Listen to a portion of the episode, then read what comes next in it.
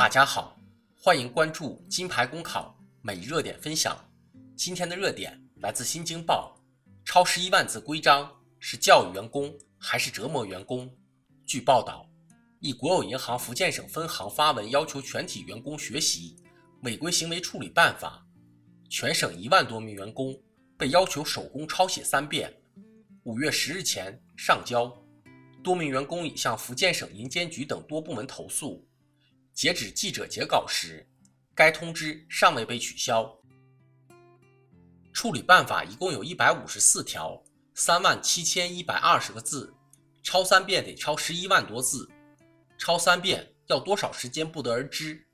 但网上已有明码标价代抄业务，一遍为三千元，由此推算，耗用时间绝对不短。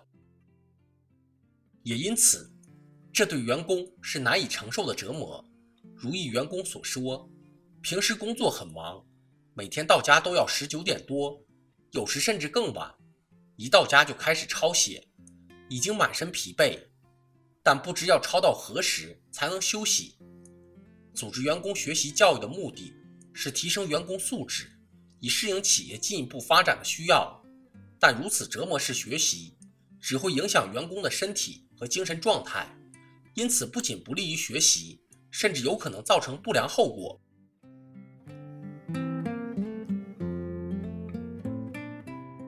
学习教育应讲方式方法，追求效率的最大化，而只有用让员工喜闻乐见的形式，才会让学习的内容入心入脑。让员工抄写三遍的初衷，应该不至于是有意为难员工，或也是为了加深记忆。但工作生活满负荷之下。这种机械式抄写只会让人心烦。抄写时只为完成任务，根本就不会去记内容。于是抄写再多遍也记不住内容，又何谈因此受到教育？而且，组织员工学习教育的前提和基础是对员工的平等和尊重。学习教育的过程应该体现对员工的关爱，而如此的折磨式抄写。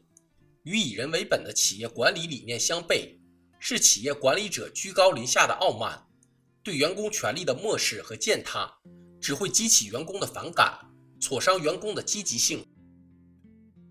显然，从深层次分析，这其实折射出，于不少企业来说，员工依然处于弱势地位，这也造成一些企业管理者罔顾员工权益，出台的规定和办法毫无顾忌。随心所欲，这才是此事最值得反思之处。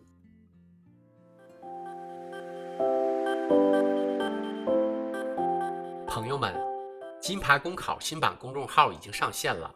新版公众号将聚集更多在职公务员，提供更多高效优质的备考内容。